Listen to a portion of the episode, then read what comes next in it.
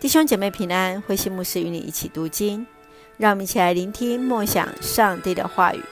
约伯记二十四章因果报应史。约伯记二十四章第一节，约伯说：“全能者为什么不定下审判的日期？为什么不使认识他的人见到正义来临？”有人挪移地界，侵占了更多的土地，他们抢夺别人的羊群，自己去放牧。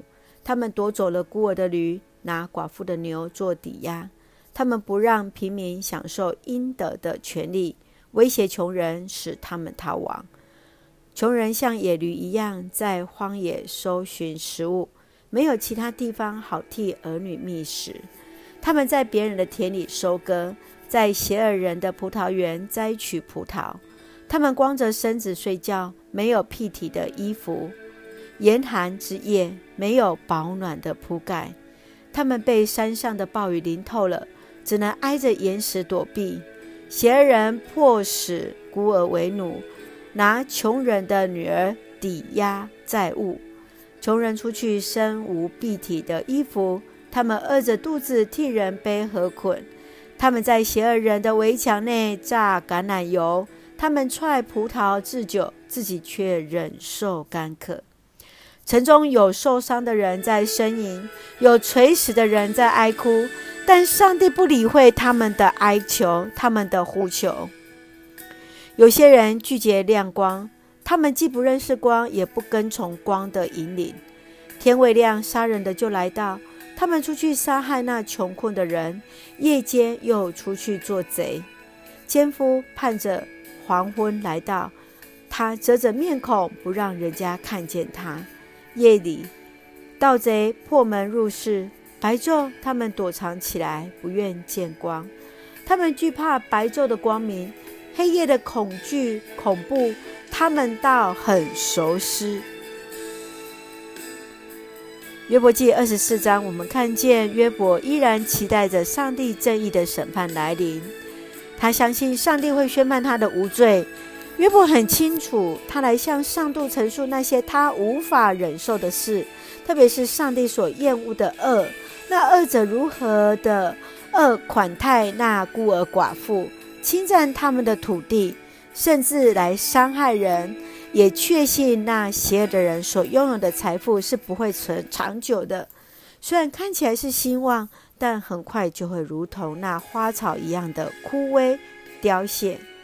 让我们一起来看这段经文，在第一节这样说：全能者为什么不定下审判的日期？为什么不使认识他的人见到正义来临？